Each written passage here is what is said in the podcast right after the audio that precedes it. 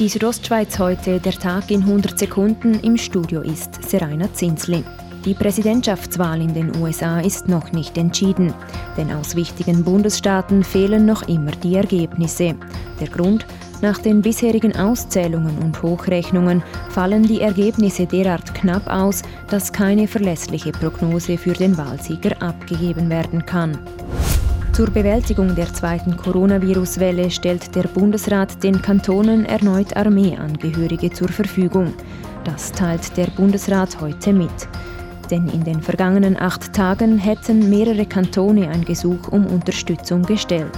Graubünden sei diesbezüglich noch nicht beim Bund vorstellig geworden, sagte Gesundheitsdirektor Peter Payer. Es gibt jetzt nicht die Anfrage aufgrund, dass sich jetzt die Situation wird dramatisch verändert.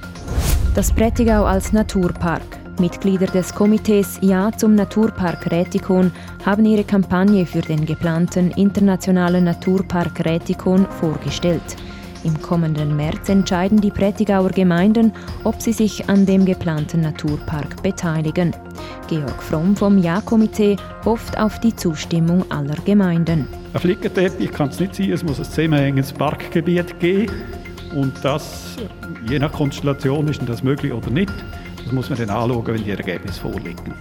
Der geplante Naturpark würde sich über drei Ländergrenzen hinweg erstrecken: Liechtenstein, Österreich und die Schweiz. Der erste Bewohner im Arosa-Bärenland ist im Alter von 14 Jahren gestorben. Nachdem sich der Gesundheitszustand des Bären Napa weiter verschlechtert hatte, wurde er heute von seinem Leiden erlöst. Die Trauer sei groß, sagt der Präsident der Stiftung Arosa Bären, Pascal Jenny. Ja, wir sind schon äh, sehr getroffen. Der Napa leidet jetzt nicht mehr, dafür leiden wir. Im Juni wurde bei Napa eine Epilepsie diagnostiziert. Die Südostschweiz heute, der Tag in 100 Sekunden, auch als Podcast erhältlich.